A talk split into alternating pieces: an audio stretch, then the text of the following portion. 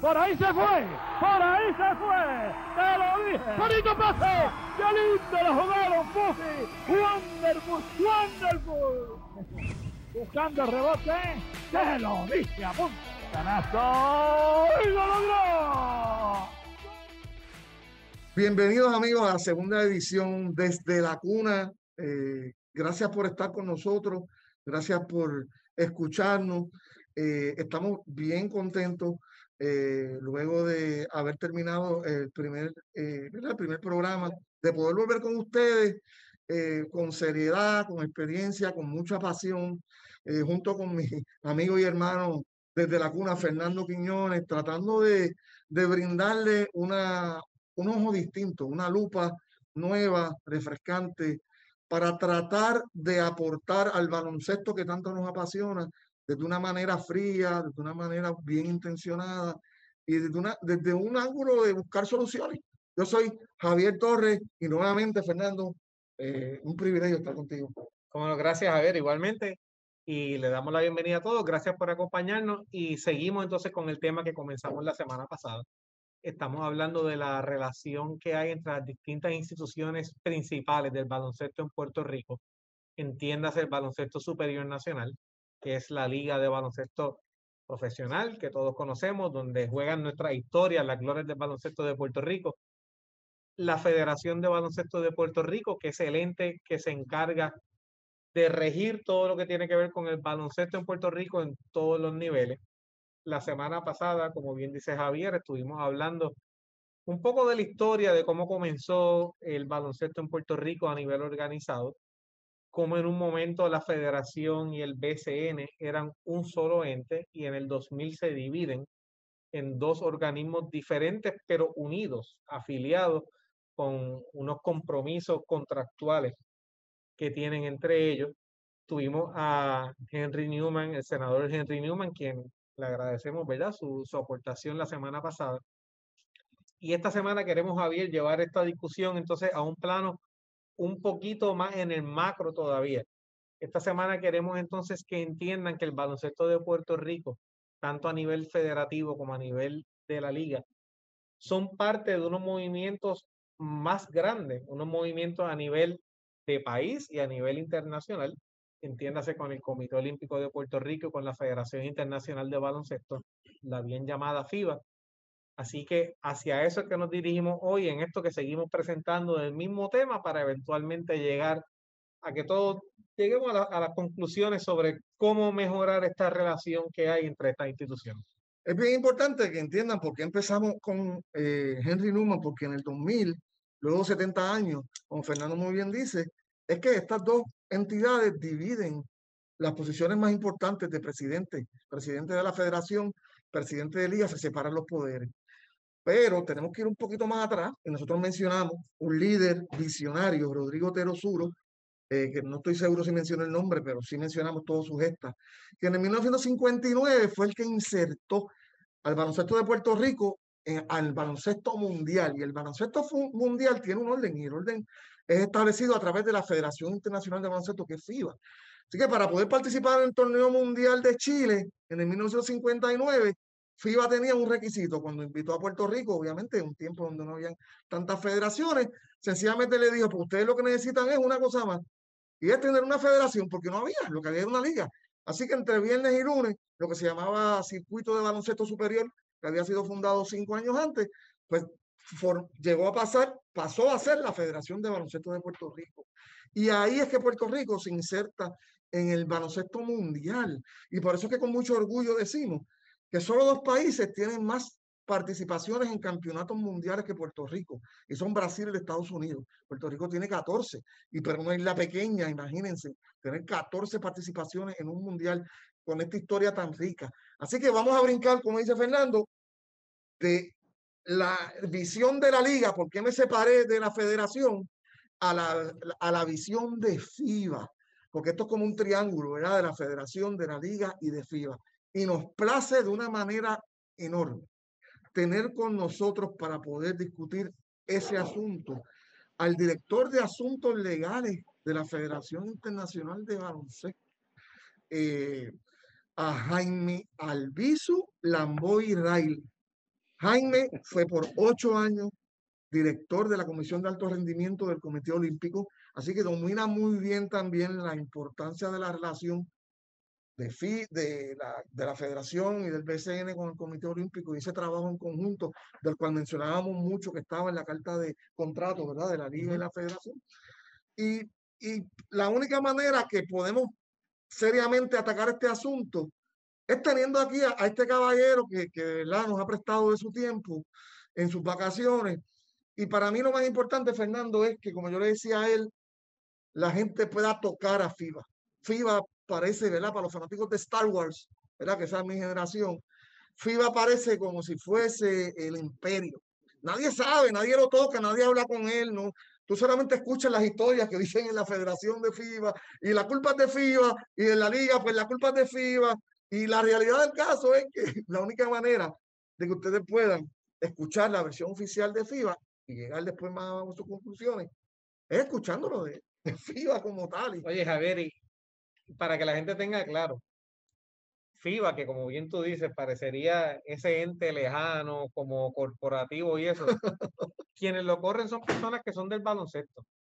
Y entre ellos, Jaime no solamente ha ocupado los puestos en el Comité Olímpico, Jaime inclusive podemos llevarlo hasta en, en la Federación de Baloncesto de Puerto Rico, con algo que tú muy bien te identificas. Hasta los niveles que todos ustedes se van a identificar. Jaime ha sido entrenador de baloncesto en nuestras ligas federativas en Puerto Rico, entre muchos otros cargos. Pero digo esto porque es una persona que conoce nuestro baloncesto desde su raíz, desde su base, que es lo más importante. Así que es un orgullo y un honor para nosotros, primero que nos esté representando a nivel internacional, porque en esta organización internacional que FIBA, Puerto Rico ha tenido grandes nombres que nos han representado por mucho tiempo. hasta ahora, ¿verdad? Hay que destacar a Genaro Tuto Marchán, que, que en paz descanse. Pero tenemos hoy, como bien tú dices, de director de asuntos legales de, de FIBA a Jaime Lamboy, quien nos acompaña en la noche de hoy. Así que, Jaime, bienvenido y buenas noches y gracias por estar aquí con nosotros.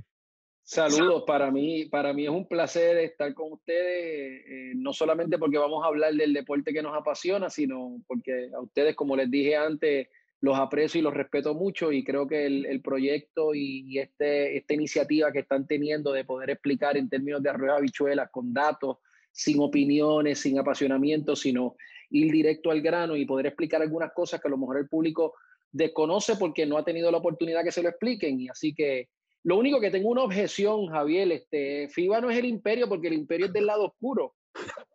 Eh, Yo estoy diciendo la impresión, la impresión. No, porque el lado oscuro, el lado oscuro de la fuerza, no, eh, yo diría, FIBA son los Jedi. esa, esa pregunta la vamos a guardar aquí para cuando tengamos a los directivos del BCN y a los de la federación que me contesten si FIBA es Jedi o FIBA es... Somos los Jedi. Y, Lo que pasa Genaro, es, y Genaro, Genaro Tuto Marchán era Yoda.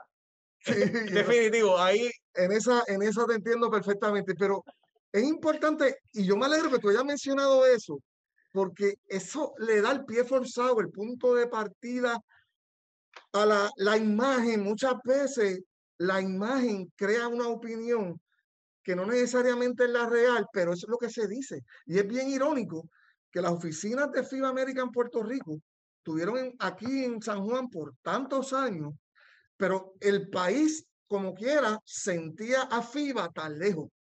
Entonces, tú sabes, eh, como dice Fernando, tenemos al director de asuntos legales de FIBA como oficina en Ginebra, Suiza, ¿verdad? Y y, nos tenemos que sentir orgullosos de eso, pero no entendemos qué es lo que eso en realidad significa. Y ahí, y ahí es donde yo quiero empezar. ¿Por qué? Porque en Puerto Rico, y yo creo que eso tiene que ver con nuestra historia tan ligada al baloncesto superior nacional y a esa liga en particular, todo lo que quizás pueda afectar a la liga en algún momento, ¿verdad? Especialmente cuando hay torneos que los fanáticos son fanáticos, eh, y eso incluye hasta directivos, eh, hacen que FIBA se siga viendo así. O sea, se siga viendo como, como una entidad que lo que le interesa son sus intereses, su economía y no eh, en lo que le convenga a la Federación de Puerto Rico en este caso, que es la que nos compete, y a nuestro baloncesto superior? Mira, es que eh, para verlo en un macro y en un contexto amplio, hay que, hay que jalar un poquito para atrás eh, la historia. Normalmente las ligas, no solamente en el baloncesto, sino en general, las ligas precedieron a todas las federaciones. Eh, las federaciones son una, una, una, creación, una necesidad que surgió a medida que el, que el deporte internacional se fue armonizando y se fue homogeneizando. Eh, el deporte empezó a jugarse de distintas maneras en distintas partes del mundo y llegó a un punto en que para poder que el mismo deporte que se jugara en América y se jugara en, en Asia, tuvieron que surgir unas entidades que uniformaran la forma en que se jugaba el deporte. No solamente en el baloncesto, en todos los deportes en general. Eh, para que entonces facilitar no solamente la forma en que se jugaba el, partido, sino también facilitar cuando un partido entre un país de un continente contra un país de otro continente, bajo qué reglas vamos a jugar. Y realmente tienen que ver las federaciones internacionales, son principalmente organismos reguladores.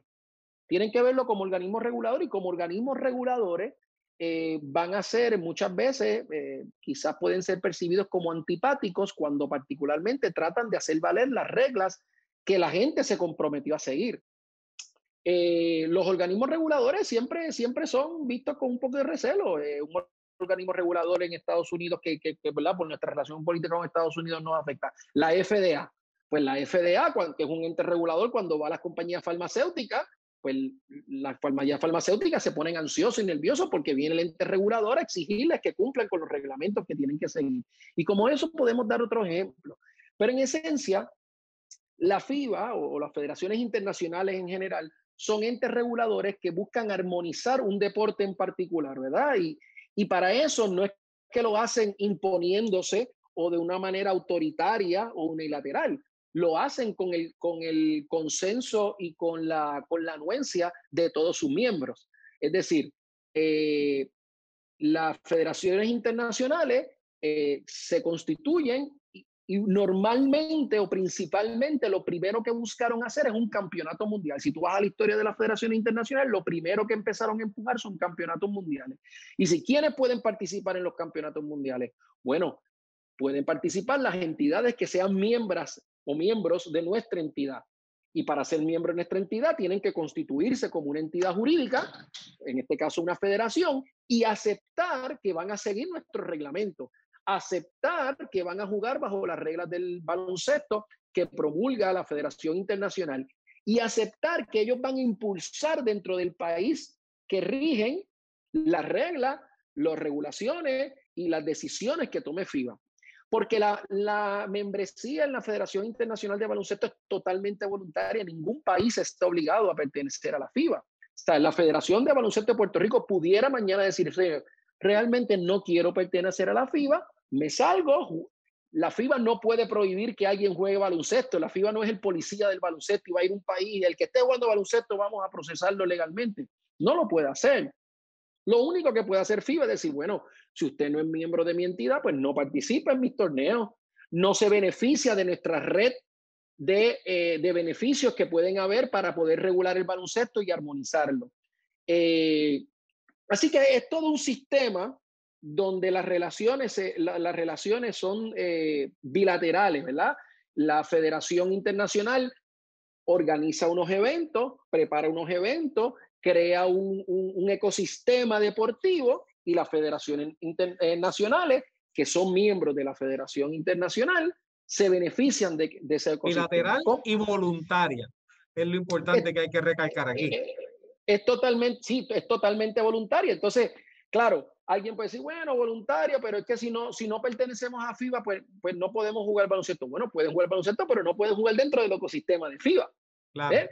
Eh, eh, pues porque hay muchísimas ligas en el mundo que no están dentro del ecosistema de, de, FIBA. Por ejemplo, la LAI. La LAI tiene un torneo de baloncesto, no está dentro del ecosistema FIBA, o sea, están jugando. La NCAA en Estados Unidos no está dentro del ecosistema FIBA y están jugando baloncesto. Juegan incluso con unas reglas distintas en cierta medida. Este, eh, tienen algunas reglas un poquito distintas.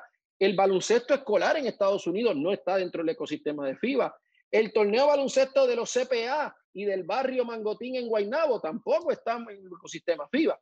Así que puede haber baloncesto fuera del ecosistema FIBA, pero cuando el baloncesto llega a cierto nivel, cuando tú quieres representar internacionalmente al país y jugar en los torneos de envergadura, incluyendo los Juegos Olímpicos, si no estás dentro del ecosistema de la Federación Internacional, pues te están limitando y no puedes tener acceso a ello. Yo quiero coger eso que acabas de decir, que mencionaste los Juegos Olímpicos, porque Fernando me trajo a mí ese punto. Sí, bien importante. Y, y, yo creo que la gente nunca ha escuchado esto, Jaime. Yo creo que tú eres una de las personas más preparadas para poder explicarle eso a nuestros oyentes. Lo, el, Comité Olímpico tiene una relación particular con sus federaciones, eh, a nivel mundial y a nivel local, ¿verdad? En cada país. Luego, nosotros ah, eh, crecimos escuchando de las Olimpiadas, de los centroamericanos, de hecho, ahora estamos escuchando otra vez los centroamericanos, por, están tratando de ver si se pueden hacer en Puerto Rico otra vez. Eh, los panamericanos, que son eventos del Comité Olímpico, que es una cosa. FIBA tiene el mundial, antes eran premundiales, ahora pues el sistema cambió totalmente. Hay ventanas, hay AmeriCop, había centro básquet, tú sabes, es un torneo de FIBA. Y todavía la gente vive en ese meollo, Jaime, en esa confusión. ¿Cuál es esa, relación simbiótica del Comité Olímpico y la Federación de cada país internacional y, y el sistema de cooperación entre ambas entidades que hace tan importante que Puerto Rico se armonice? Por ejemplo, puedes jugar en la Olimpiada si no estás en FIBA, estando en el Comité Olímpico. a eso vamos. Mira, son dos sistemas paralelos pero a la misma vez están interrelacionados. Imagínate dos líneas paralelas, pero que tienen hilitos entre ellas dos que los unen. ¿Ve? Van paralelos uno al otro, son entidades jurídicas totalmente distintas, son sistemas deportivos totalmente distintos, pero que están interrelacionados de alguna manera u otra. Y me explico. Eh, el Comité Olímpico Internacional es el dueño de los Juegos Olímpicos.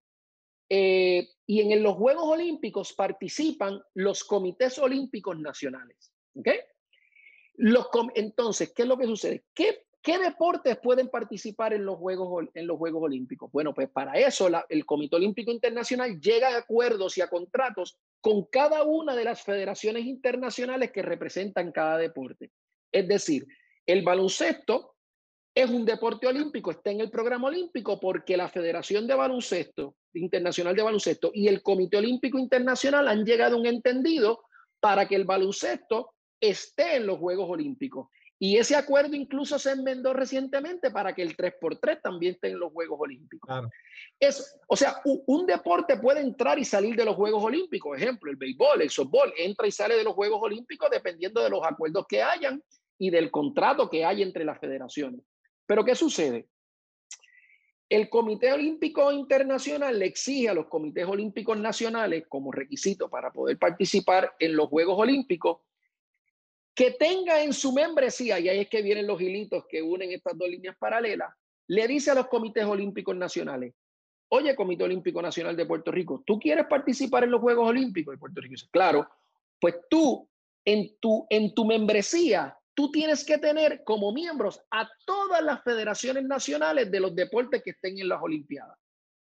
Es decir, que todos los deportes del programa olímpico si en Puerto Rico existe una federación de ese deporte, el Comité Olímpico tiene que integrarlo.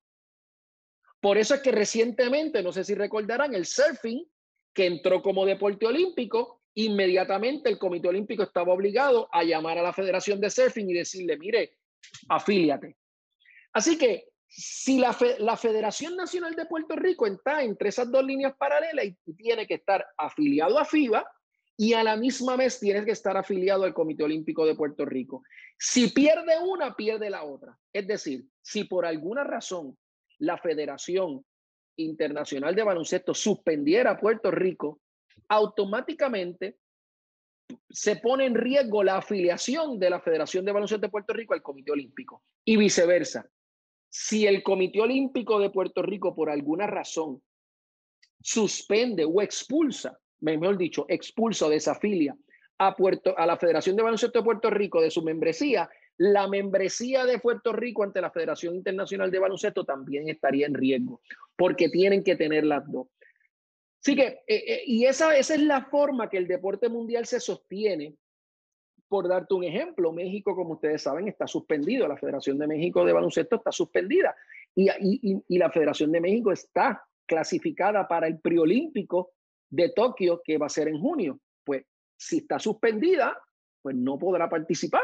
Y si participa, participa mediante una decisión excepcional, como se le permitió a México ahora jugar en la ventana que hubo en Indianápolis.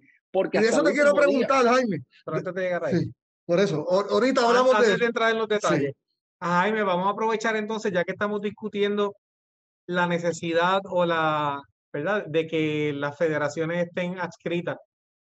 Una de las cosas que quizás a veces la gente no entiende o, o no se conocen porque no se discuten tanto, que muchas veces se dan por sentado o los directivos de las ligas las dan por sentadas y no las discuten, es también entonces los beneficios, porque ya hablamos de las responsabilidades que tienen las federaciones, ¿verdad? De afiliarse, de cumplir con una serie de reglamentos, que inclusive luego vamos a entrar en más detalle de, de unos posibles incumplimientos o que, que habían.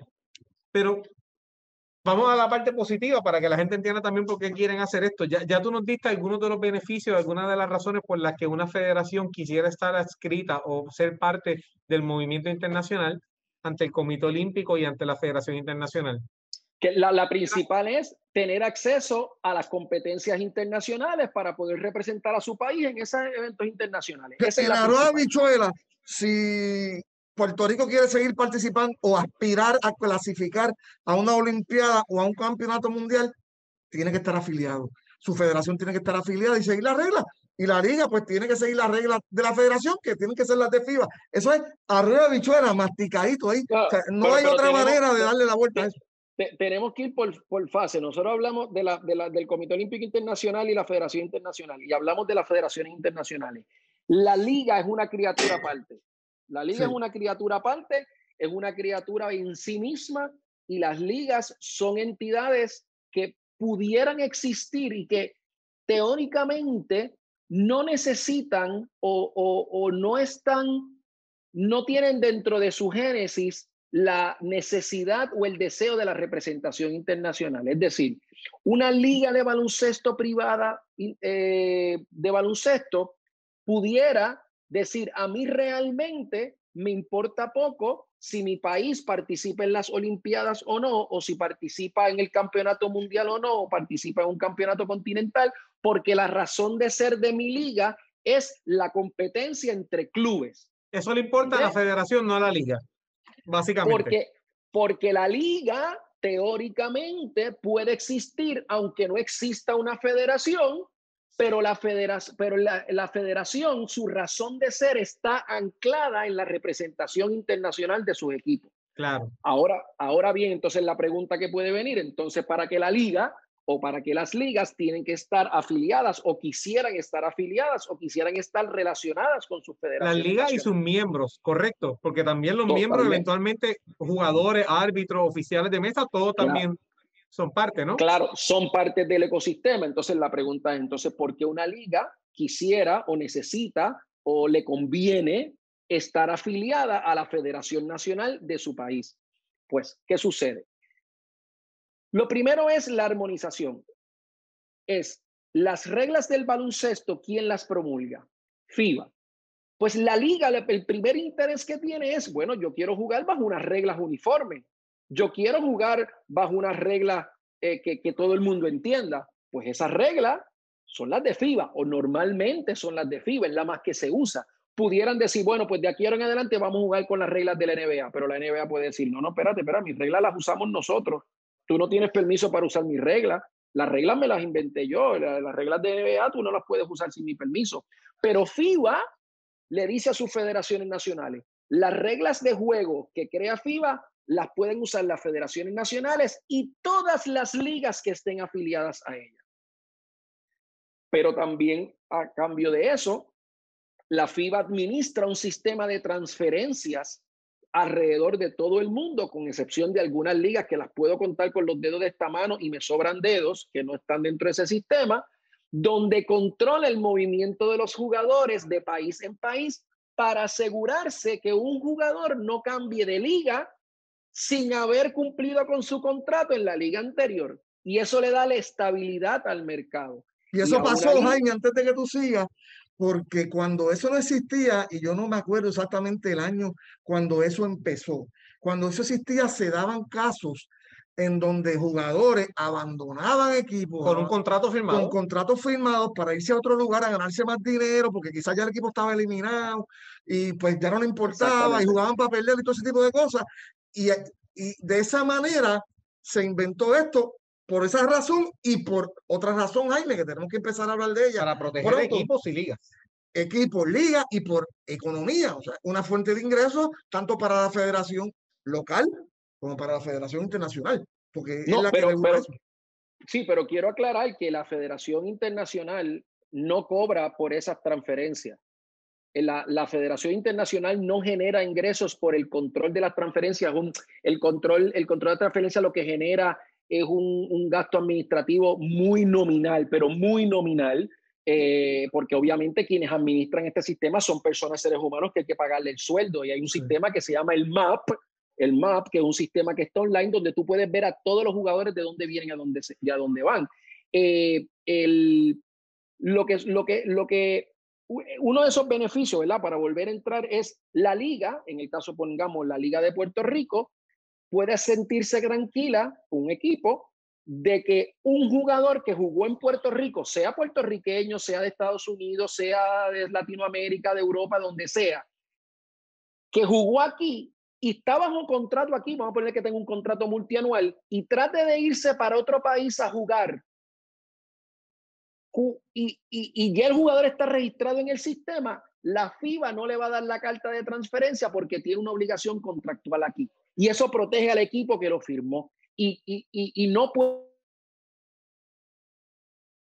irse, no le van a dar la transferencia a esa otra liga y le va a decir la FIBA, no puede ir a jugar allá porque tiene un compromiso en Puerto Rico.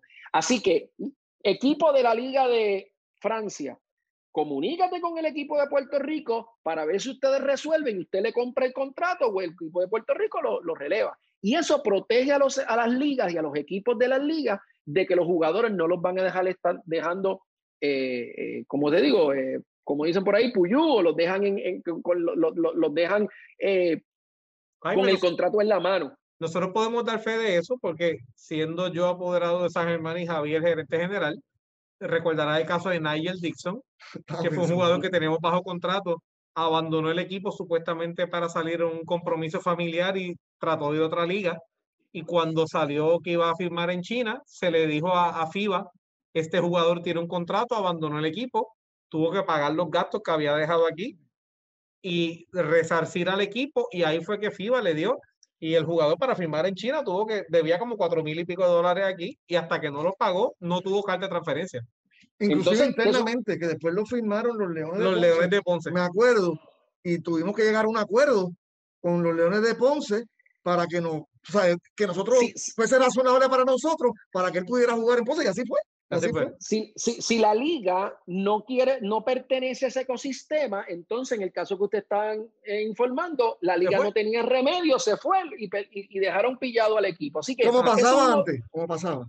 Como pasaba, como pasaba antes, porque eso se ha ido creando, estos sistemas se van creando con las experiencias que se van viviendo. Otro ejemplo que te puedo poner de, de, los beneficios que está dentro que, que, tiene estar dentro del ecosistema es la creación que se hizo hace ya algunos 10 años es el, el Basketball Arbitral Tribunal, que es un, es un tribunal de arbitraje de baloncesto que solamente atiende controversias financieras de violaciones de contrato en el baloncesto entre jugadores y clubes, clubes con jugadores, entrenadores con clubes, donde si hay alguna violación del contrato, se somete todo por correo electrónico y, la, y, y, el, y el Tribunal Arbitral de Baloncesto emite una, una decisión y obliga a la parte que esté obligada a pagar o a devolver el dinero que tenga que devolver. Y si no lo hace, la FIBA tiene la capacidad para limitar la transferencia del jugador o limitarle al equipo que no pague la contratación de jugadores que requieran cartas de transferencia. Sobre esa manera,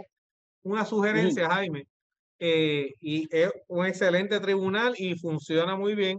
La sugerencia que tenemos es que nos parece que si bien nosotros sabemos que que la FIBA reconoce federaciones y no liga, que brega con federaciones y en estos casos trabaja directamente con el caso y con las partes, nos parece que deberían eh, enmendarse en cierta parte las reglas para los árbitros para que incluyan como amigo de la corte pudiera llamarse a las ligas, porque hemos visto situaciones donde hay situaciones contractuales que se le presentan que son en violación de una regla de la liga, la liga nunca se entera de lo que estaba pasando y ha habido laudos arbitrales donde en base al contrato que firmaron la parte, el laudo es correcto. O sea, la parte firmaron eso. Sí, pero, pero, pero que violenta la regla interna de la liga. Pero violentaba la regla interna y no se le permitía acceso a la liga. Así que eh, no lo digo a modo de crítica, lo, lo digo a modo de algo que entendemos que se pudiera incluir de cierta manera, notificarse a las ligas para que la liga notifique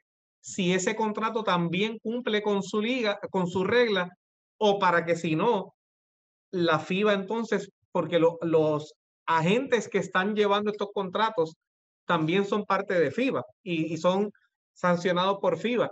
Así que FIBA, entonces, si esos agentes están violentando las reglas internas de la liga, pudiera también tomar cartas en el asunto allí. en la joya de bichuela, firmamos el contrato oficial de la liga por 40 mil dólares, que es el tope salarial ahora mismo, pero yo firmé como agente con el apoderado de acá aparte, ¿verdad? Una cosita aparte, que, había una grasita extra que incluía quizás hasta el doble, con bonos y otras cosas más.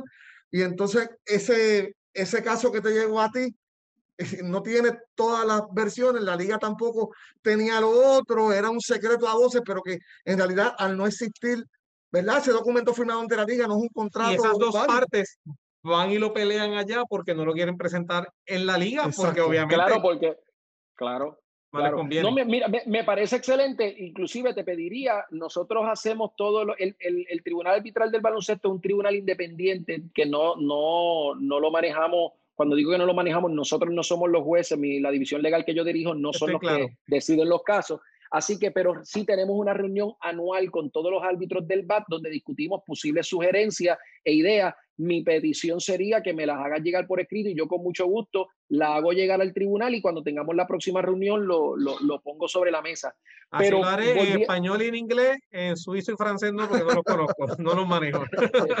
Este, mira, eh, pero otro aspecto que estaban mencionando son lo de los agentes. También la FIBA regula a los agentes y cualquier queja cualquier dificultad o cualquier desviación de lo que puede estar haciendo un agente puede ser llevado también a la Federación Internacional. O sea, uno de los beneficios también es que las federaciones internacionales sirven de centros de resolución de disputas entre los jugadores, los clubes, las ligas, las federaciones. Claro, lo importante es que tanto las ligas, los clubes, los apoderados, los jugadores conozcan de esas regulaciones se las estudien, vayan donde expertos que los puedan orientar para que sepan las alternativas que tienen, porque muchas veces no saben las alternativas que tienen porque no los, no los han orientado bien. Uno de los beneficios, por lo menos te puedo hablar de FIBA, es que todas sus regulaciones, todas están en Internet de fácil acceso y tan pronto se, enmienda, en menos de 48 horas se actualiza. Si tú vas a la página de Internet de, de la FIBA y buscas General Statutes o Internal Regulations, vas a vas a lograr bajar todas las regulaciones de FIBA. Claro, hay que leerla, hay que, hay que digerirla, pero es parte de ese ecosistema. La alternativa es que una liga pueda decir, mira, yo no quiero ser parte de ese sistema, eso es mucho revolú, eh, lo, la, la, los desaciertos o, o, las cosas malas son mucho más que las cosas buenas que me da, así que yo creo que me debo salir mejor y me voy por una liga. Bueno, derecho tienen. El problema es que cuando estás fuera de ese ecosistema, no tienes control de las transferencias de los jugadores, de dónde vienen, hacia dónde van. Los, las disputas contractuales no tienes dónde resolverlas, entonces vas a mandar a los jugadores a los tribunales ordinarios que pueden tardar tres o cuatro años para resolver sus problemas. Eh, los equipos tampoco tienen mecanismos para eh, disciplinar a sus jugadores de manera vinculante. ¿verdad? Solamente el jugador si comete, si comete una sanción disciplinaria eh, grave, pues solamente tiene efecto en esa liga, no pudieran expandirlo al resto del mundo como hay alternativas que se puedan hacer en, el caso de FIBA. O sea, tienen que saber que cuando tú estás operando fuera del ecosistema de una federación internacional o en el caso de FIBA, pues eso tiene unas consecuencias y unas implicaciones y tienes que sopesar si yo tengo los recursos o yo soy una liga que tenga esa envergadura que pueda operar fuera del ecosistema del movimiento olímpico o del movimiento de la Federación Internacional de Baloncesto. Es un análisis que tiene que hacer cada liga. Yo quiero volver a Puerto Rico ahora, ¿verdad? Dejándolo allí del macro, como tú mencionaste, Fernando. ahora, ya podemos entrar a, para, poder entrar a, a, a la rueda bichuela que la gente quiere escuchar. Eh, históricamente, Puerto Rico tiene, y tú lo conoces muy bien, dos entidades con una tradición, un arraigo y, y una posibilidad de sobrevivencia económica, que son el equipo nacional de baloncesto masculino de adultos en este momento, y, y eso es irónico porque ahora mismo nuestras olímpicas son las nenas, pero eso es más de otro costado, eh, a quien felicito. deportivamente, definitivamente el equipo femenino es ahora mismo el, el, que ha logrado los mayores logros. A niveles económicos todavía, el equipo masculino es el que genera la mayor cantidad de ingresos para la federación. Y la Liga de Baloncesto Superior. Entonces, parece que vivimos en un mundo eh, irreal por todos estos últimos años, porque por la mayoría del tiempo la misma persona tenía el control de estas dos organizaciones, aunque eran, como tú muy bien has explicado, dos entidades totalmente distintas, pero en Puerto Rico por muchísimos más años que menos estaban juntas y estaban controladas por una persona. Y así se aseguraban de poder cumplir, ¿verdad? Con esta parte económica, porque en el mundo este, ideal toda la teoría, ¿verdad? Que se ha explicado aquí es bien bonita, pero en el mundo real, para poder participar de ese ecosistema, hay que tener recursos económicos. Y en este momento que estamos viviendo, más que quizás en algunos otros, con los problemas y las recesiones económicas que existen, eso cada vez se pone más difícil. Entonces, cada vez que llegamos a una competencia internacional, es que viene el choque, es que se acaba la luna de miel. Y lo que acaba de pasar en Puerto Rico, yo creo que es el mejor ejemplo Puerto Rico acaba de, hacer algo que en el mundo, y tú me puedes corregir, yo sé que lo hizo la NBA, que es una burbuja. Por más que lo quieran presentar, la organización de la burbuja es, un reto demasiado de fuerte dentro de cara a una pandemia y ha sido algo espectacular poder probar nuevamente, como Fernando lo hizo después de Huracán María, fuimos la única liga que sobrevivió y ahora dentro de una pandemia somos también la liga que pudo sobrevivir con 10 equipos, ahora está jugando béisbol este, con tres equipos o cuatro equipos y, y, y es diferente.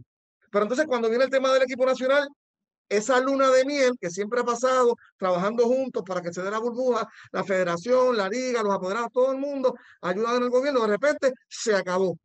Se acabó y no y tú sabes, todo el mundo está claro de que con el sistema nuevo de las ventanas y esta ventana que no se suspendió, porque se había suspendido la de verano, la de junio, creó muchas tensiones dentro de la burbuja. Y yo creo que es la mejor ilustración de lo que queremos que tú nos comentes, porque tú conoces bien nuestro básquet.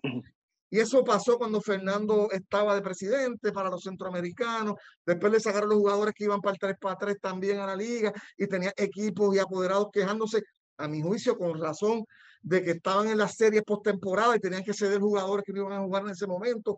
Personas que hacen las inversiones económicas. Y te estoy hablando ahora como abogado del diablo, ¿verdad? Eh, para que el baloncesto en Puerto Rico se logre mantener a ese nivel mundial respetable que ha estado hasta ahora por lo menos. Y todos los años pasa lo mismo, Jaime. Hay problemas, se llevan estos equipos, los se quejan los, los apoderados, todos los años dicen, pues la FIBA me está chavando, por eso es que te menciono que la llaman como el imperio. Este, esta gente no quiere chavar, solamente le importa lo de ellos, ni en una pandemia, tú sabes, hacen una ventana que no debió haber sido porque estaba todo el mundo tratando de sobrevivir económicamente. En Puerto Rico, por ejemplo, la liga empezó, había unos compromisos con unos auspiciadores, había que cumplir de alguna manera porque si no eso iba a repercutir en la liga del año que viene. Mucha gente todavía piensa que no debía haber habido burbuja. Otros dicen que tenía que haber para que el baloncesto en Puerto Rico sobreviviera. Si no hay una liga sólida en Puerto Rico, se afecta al equipo nacional y todo eso tiene una relación simbiótica. Y yo quiero que tú me lo traigas ahora a la realidad del impacto económico, especialmente en un año pandémico, Jaime, que ha sido tan difícil para todo el mundo. Todo el mundo se ha tenido que reinventar. Obviamente no hemos sido la, la, la excepción. Y, entonces, ¿cómo volvemos otra vez? Yo te, lo último que te voy a decir es, yo recuerdo a mi padre hace, en el 1988, hace 32 años, viajar a una Olimpiada a la cual nos clasificamos ya hace como 20 años, ¿verdad? A una Olimpiada, con ocho jugadores nada más. Y dar práctica en el otro lado del mundo, en Seúl, Corea, con Flor Merende y Víctor Vargas, de, de jugador 9 y de jugador 10, porque aquí se estaba jugando la serie final. Así que esto no es algo nuevo. ¿Cómo nosotros podemos de una vez y para siempre ya resolver, ¿verdad? Este issue que parece que por el momento se olvida, pero que vuelve y nos ataca otra vez y nos causa tanta daño. Yo quisiera poder responderte de manera categórica, pero yo no tengo esa respuesta. eh, mira, yo lo que te puedo decir es hacer mi análisis desde las gradas, donde, donde como decía don Félix Oglar, eh, uno nunca pierde un juego que las gradas uno nunca pierde un juego. Eh, pero estos choques se dan porque los choques se dan porque se pueden dar. Los choques se dan porque se pueden dar, porque, y cuando digo, parece, parece como que tonto lo que estoy diciendo, pero cuando yo digo que los choques se dan porque se pueden dar es porque tú estás hablando de dos instituciones que tienen igual fuerza, tienen igual capacidad de leverage. La selección nacional en Puerto Rico masculina mueve masas, paraliza el país. Tiene la capacidad de paralizar el país. El baloncesto superior nacional es lo que le da continuidad al baloncesto todos los años, consistentemente. La gente espera la próxima temporada. Esa es la comidilla de la cantina y de la cafetería del diario. Pero cuando juega la selección nacional, puede paralizar el país. Incluso cuando tenemos equipos que no, no son ultra competitivos, pero todavía la selección nacional tiene una gran fuerza. Así que son dos centros de gravedad muy fuertes y chocan porque pueden. Porque si la Liga Superior de Baloncesto fuera una liga débil, no habría discusión. La selección nacional, cuando dice se convocó, la liga tiene que ceder. Pero como la liga es fuerte y puede rivalizar, pues lo hace, porque está defendiendo los intereses. Por eso es que yo siempre, cuando yo estaba en el voleibol dirigía la Liga Superior del Voleibol, y todavía lo sostengo y lo he dicho públicamente y lo digo, se lo he dicho a, los últimos tres presidentes de la federación, la liga y la federación no pueden estar juntas porque hay un conflicto de intereses muy grande. La razón de ser de la federación es la selección nacional, no otra cosa.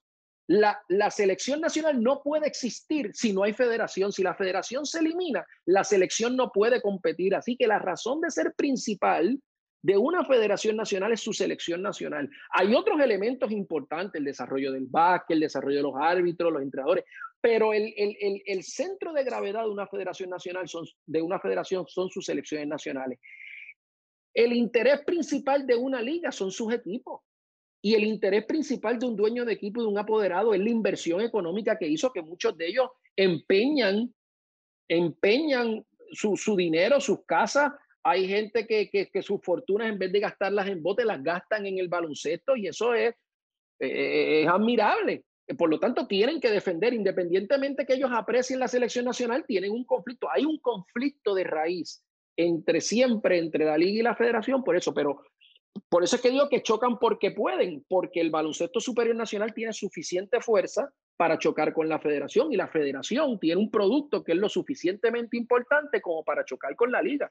Yo fui parte de esa negociación que tú estás mencionando con Fernando cuando como director de alto rendimiento para que la selección nacional fuera Barranquilla, este, fuera Barranquilla y también fui parte del proceso de negociación para lograr que nuestro equipo fuera a, Lima con un equipo digno para ganar medalla eh, y, y los viví de primera, de primera mano. Pero es por eso, chocan porque, por, porque pueden, pero dentro de este ecosistema ¿verdad? Eh, y, nuevamente aquí estoy prejuiciado porque yo siempre he estado del lado federativo. Yo nunca he estado trabajando, nunca he sido parte de la liga, con excepción de algún momento que fui representante legal del BCN en algunos pleitos que hubo en un momento dado, pero nunca he sido directivo ni oficial del baloncesto superior. Siempre he sido, fui director de operaciones del baloncesto, de la Federación de Baloncesto, estuve en la Junta de Gobierno, fui entrenador de baloncesto, jugué en las ligas federativas, he estado en el Comité Olímpico, ahora estoy en FIBA, siempre he estado de ese lado, así que lo que voy a decir ahora, eh, obviamente estoy prejuiciado por esa área, porque estoy de este lado.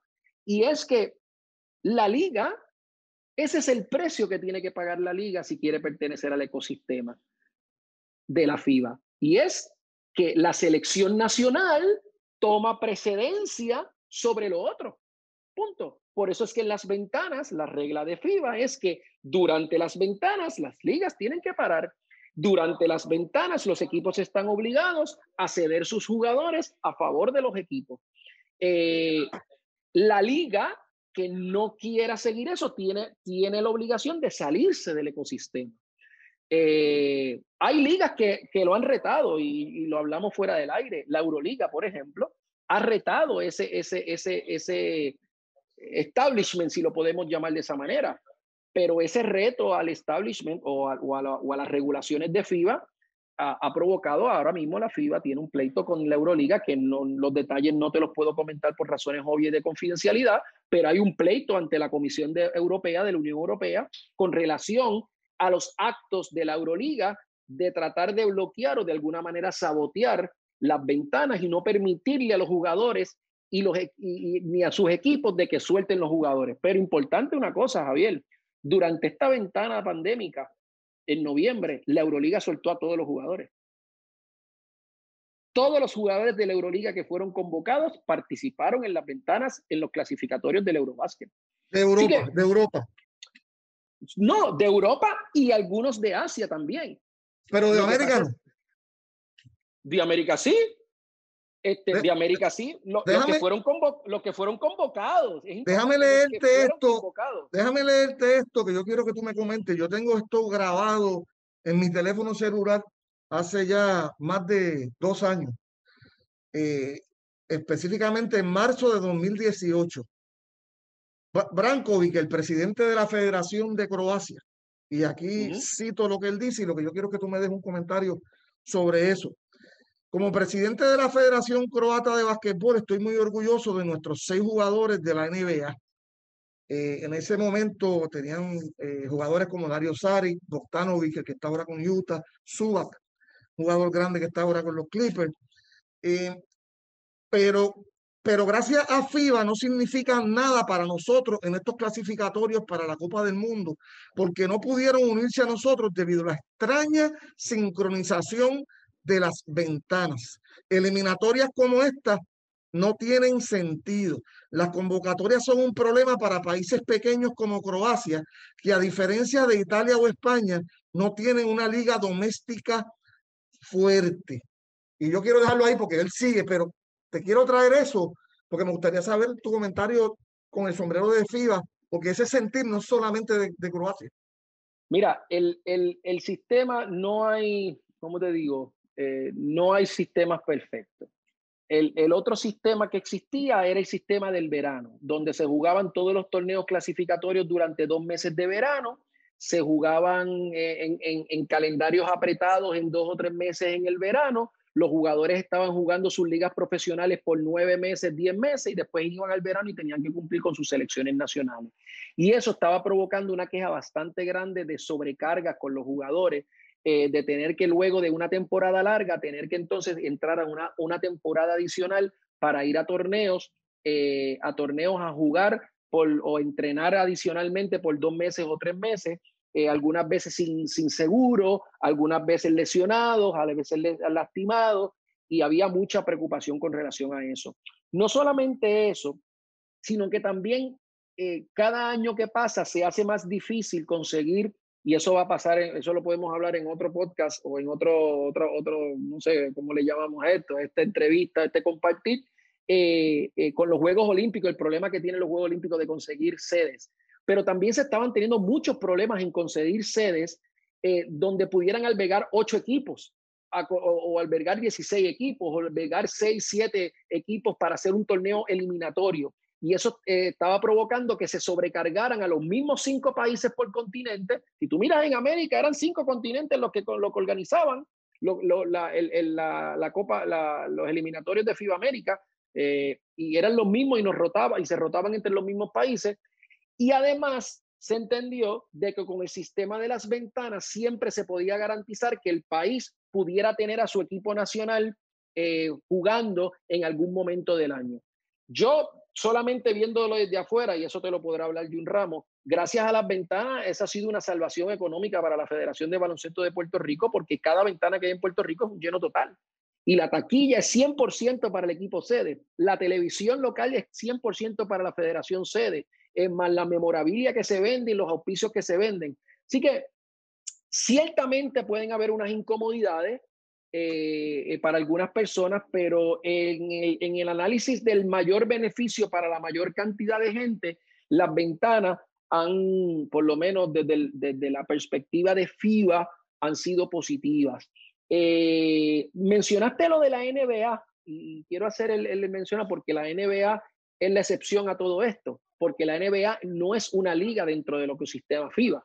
Es de las pocas ligas, es la única liga que totalmente está fuera del ecosistema FIBA, porque ni siquiera la Euroliga está fuera del ecosistema FIBA, porque la Euroliga es una liga que no está reconocida por FIBA, pero los equipos que participan son equipos que están afiliados a sus federaciones nacionales de sus países de origen. Así que en cierta manera, aunque la Euroliga como entidad jurídica no está dentro del ecosistema FIBA, los equipos que participan en la Euroliga sí son parte del ecosistema FIBA. Esa es la diferencia con la NBA, donde nada está dentro del ecosistema FIBA y obviamente la NBA lo puede hacer porque puede, porque tiene ese poder y económico, tiene ese nivel. Y aún así la NBA ha entrado en unos acuerdos de colaboración con FIBA, incluso tiene miembros dentro del comité ejecutivo de FIBA, porque tanto a FIBA le interesa que los jugadores que participan en la NBA estén en los torneos internacionales como Juegos Olímpicos y Campeonatos Mundiales y otros, que a la misma vez a la NBA le interesa tener concordancia con el ecosistema FIBA, porque a la misma vez entonces eso provoca que la NBA pueda seguir expandiéndose a nivel global y esas relaciones con FIBA ha logrado que NBA haya penetrado mercados como en el mercado asiático, en China particularmente. Podrá, Fernando, aquí te voy a pedir tu opinión y, que Jaime también diga, Puerto Rico eh, mantenerse en el standing mundial como un país potencia en el básquet, aún sin que este problema en Puerto Rico de equipo nacional y liga y federación y BCN se resuelva dentro de, del crecimiento tan grande que han dado otros continentes que, que antes no eran noticias en baloncesto y ahora cada vez eh, se ven mejor. De hecho, Jaime, yo creo que el baloncesto, sin ser el primer deporte en ningún continente, es el segundo en todos. Tú me podrás este, corregir eso, pero eso se está notando cada vez más. Y, y, lo que quiero es que tú me des tu opinión, ¿verdad? Y, Jaime sobre eso. ¿Se podrá, Fernando? O sea, desde tu perspectiva presidencial. Mira, yo entiendo que sí. Lo que pasa es que si tú me vas a preguntar a mí de, de la proyección de Puerto Rico a nivel internacional, yo no creo que nosotros tenemos un problema particular distinto bajo el sistema de clasificaciones de FIBA al que teníamos bajo el sistema de clasificaciones anterior que había de los torneos de verano. Yo entiendo que que el declive de Puerto Rico en su standing a nivel internacional tiene muchos otros factores que están discutidos, inclusive en varios estudios que se han hecho y se le han presentado a la federación y que desafortunadamente entiendo que, que, muchas de las recomendaciones que se le han hecho por muchos grupos todavía no se han atendido. Pero yo entiendo que no tiene nada que ver con la fecha en que se juega. Eh, la, la, parte de la participación de Puerto Rico y, y el éxito que pueda tener en estas participaciones o no. Sí, yo entiendo que esta situación de, del calendario FIBA es una que tenemos que atender de una vez en Puerto Rico en nuestro torneo. Y mi parecer es que el sistema nuevo de ventanas nos permite ahora una mayor flexibilidad que la que teníamos antes. Porque antes la realidad es que ya se estaba haciendo imposible jugar en verano, porque en verano todos los veranos tenías tres o cuatro torneos y aquí se quiere jugar en verano. Y ahora la realidad es que tú solamente no puedes jugar en verano si clasificaste al mundial, que es cada cuatro años, o, o con dos años de diferencia también cada cuatro años a la Olimpiada, porque lo otro no puede haber un repechaje. además de que ya sabes de antemano, con cuatro años de anticipación, las fechas de las ventanas. Exacto, así que yo entiendo que esto se pudiera atender ahora y ahora mismo no hay una prohibición para que se juegue en ninguna fecha. Lo que uno tiene es que respetar unas ventanas y unos espacios específicos que desde el 2012, 2013 nos dijeron cuáles eran las fechas de las ventanas que se van a estar jugando en todos estos años. O sea, estas fechas no son nuevas. Así que yo creo que aquí lo que hace falta es sentarse de una vez y hacer un plan también a largo plazo, porque lo que no puede seguir pasando, y yo estoy claro, by the way, O sea, aquí el torneo del 2018 hubo que cambiarlo porque en el 2017 vino María. El torneo del 2020 empezó una fecha y hubo que cambiarlo por lo de la pandemia. Pero nosotros deberíamos, para que eso suceda, Javier, debería haber una, una planificación en conjunto y en un diálogo con la federación, en mi entender, de cuáles van a ser los itinerarios del baloncesto de Puerto Rico internacional y local a nivel de liga de los próximos cuatro años, desde ahora. Estas son las fechas que se va a hacer todo esto en los próximos cuatro años. ¿Podemos, Jaime, mantenernos en el nivel 15, 16, creo que es 15. bajamos, bajamos a 16. 16, 16 en baloncesto masculino. Yo pienso, estoy, yo estoy inclinado a, coincidir con, con, Fernando. Yo no creo que las ventanas eh, sean la causa o vayan a ser la causa de que Puerto Rico suba o baje en, en, el, en el escalafón mundial. Y pienso también que la liga no es un impedimento para que Puerto Rico mejore su clasificación mundial. Yo creo que al contrario, yo creo que podría ser el mejor aliado. Eh, yo creo que el, el, la razón o, o, o si Puerto Rico va a mejorar su ranking mundial o vamos a eliminar en algún momento para, si podemos eliminar para París 2024 la sequía de, de clasificaciones olímpicas en el masculino, eh, esa, esa, esa, respuesta está en otro lado y está en, en, el, en, la planificación de un programa de formación y desarrollo coherente. Eh, un programa que tuvo uno, tuvo uno, uno, unos intentos interesantes bajo la dirección de Jordi Rosario y Fernando Olivero Lora, que fue adoptado en cierta manera por, por el presidente Jun Ramos, por circunstancias ajenas a, quizás al propio Jun, que yo creo que creía firmemente en el proyecto. El, el, el, proyecto se desmoronó en la manera en que se estaba construyendo y, y cambió hacia, otra, hacia otro concepto un poco parecido, pero no el mismo y yo creo que lo que las ventanas acentúa es la necesidad de tener profundidad en los jugadores que nosotros tenemos disponibles. Ya nosotros no podemos tener un pool de 15 jugadores y estar intercambiándolo. Eh, yo soy un fiel defensor de que todo el que sea elegible, no importa dónde nació, pues debe representar a Puerto Rico, pero esa no debe ser la respuesta de, de, todo. Nosotros necesitamos un programa de formación y desarrollo eh, sólido yo creo que, y siempre lo, lo, he manifestado, lo que pasa nuevamente, yo no he sido funcionario de la, de la liga, y yo, pero yo creo que los, el día en que los apoderados o las ligas, los dueños de equipo se den cuenta que ellos apoyando ese proyecto de formación y desarrollo al final se benefician ellos mismos porque los jugadores, no todos los jugadores pueden estar en la selección nacional. ¿Y dónde van a jugar? Pues en la liga.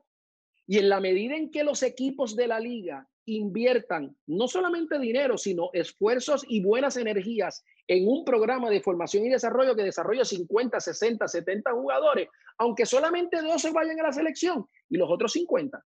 Los otros 50 necesitan jugar a algún lado. Hay muchísimos buenos jugadores puertorriqueños que no juegan en la selección o han jugado en la selección uno que otro juego, pero que tienen contratos en el extranjero, son jugadores importantes en la liga superior. Así que la, el, futuro éxito de la selección nacional de Puerto Rico no está en, si las ventanas van o no van en ese sitio, no van en si la liga cede o la federación se impone, va yo creo que más en la creación de un plan coherente de formación y desarrollo que vaya dirigido a reclutar y a identificar los talentos correctos y al final por gravedad la liga se va a beneficiar y va a tener jugadores de buena calidad en su fila. Acabas de describir un, un programa diseñado totalmente una por una de las comisiones a la cual pertenecimos hace unos añitos atrás. Te voy a hacer la última pregunta porque te tengo que dejar ir y lo sé.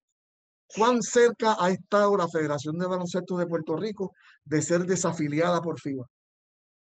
¿Cuándo? En esta época ninguna, no, ni cerca. Ni cerca. Es importante, ¿verdad? Escuchar eso de ti, eh, porque no, no, eso no está, eso no está sobre la mesa bajo ninguna circunstancia en este momento. Fernando, ¿alguna otra pregunta?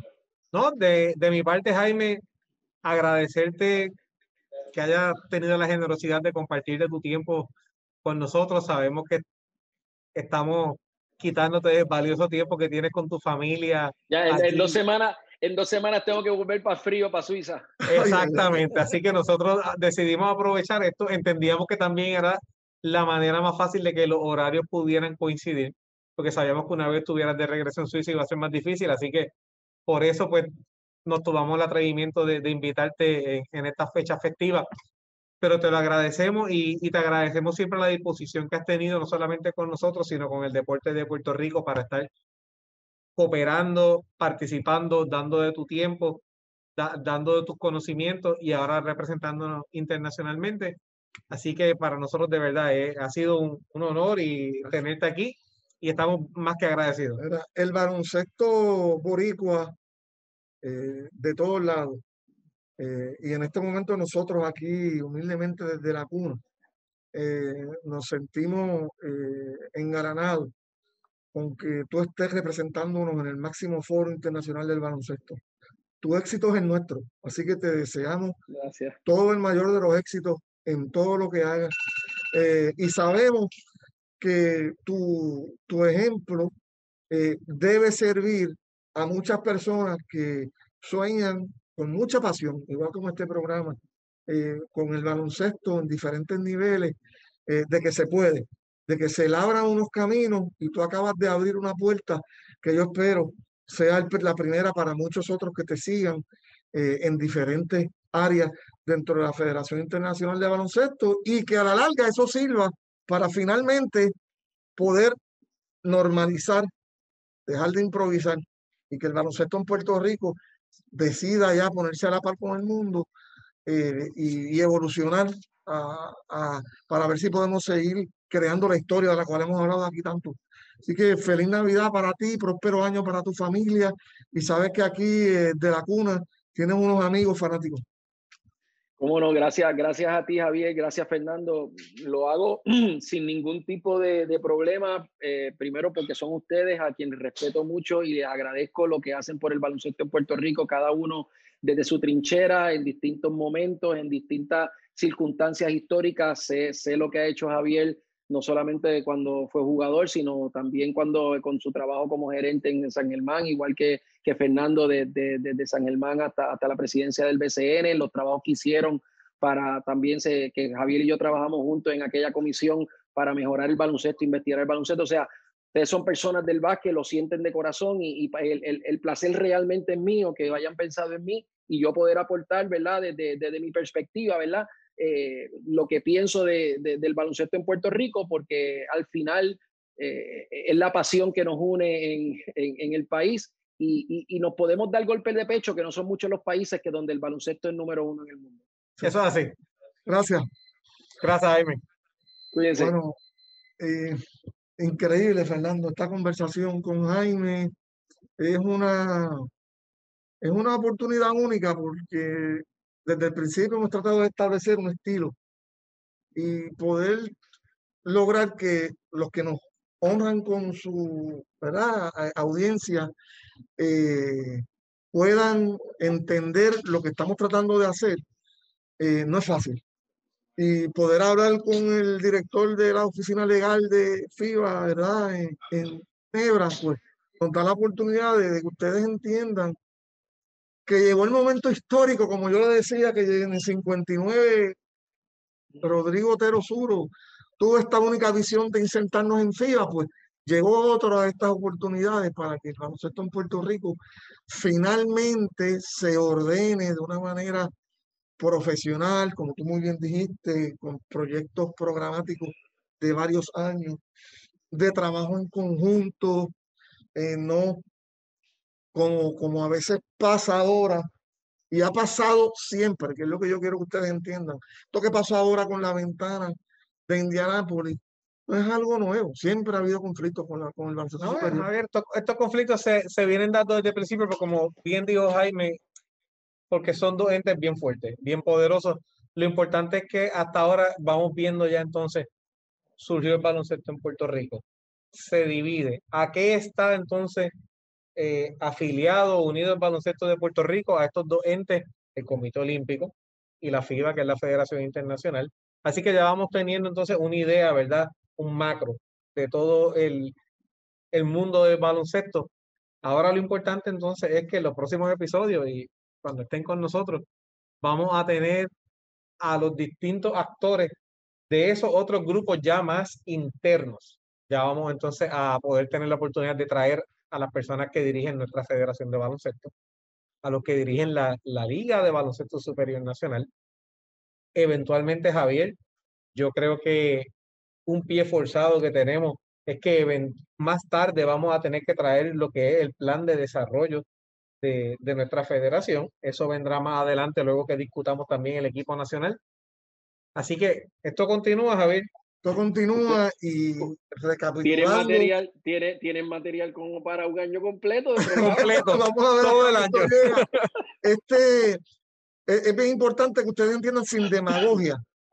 Si Puerto Rico quiere seguir participando en las competencias internacionales con este bebé patrio, que es el equipo nacional de baloncesto, tiene que, tiene que respetar las reglas de estas dos entidades internacionales. Eso no se puede discutir. Tú puedes negociar unas cosas, quizás y otras, pero hay un trabajo grande que hay que hacer internamente entre la federación y la liga, porque tú no puedes escaparte de eso. Es un diálogo, Javier. Eso sí o sí. Lo otro sería eh, literalmente quedar fuera de algo que nos identifica como país y que yo sé que nadie en Puerto Rico quiere que eso pase. Así que escuchamos la separación Liga-Federación, escuchamos lo de FIBA, quédense pegaditos, porque el próximo, si este fue bueno, el próximo le prometemos que va a ser igual de intenso y sumamente informativo, tratando que ustedes creen su propia opinión con datos, recibiendo muchos datos acerca de, de esta pasión nuestra, es el baloncesto desde la cuna. Muchas gracias. Por ahí se fue, por ahí se fue, te lo dije. Bonito pase, qué lindo lo jugaron Fuji. Wonderful, wonderful. Buscando el rebote, te lo dije, a punto. Canasto.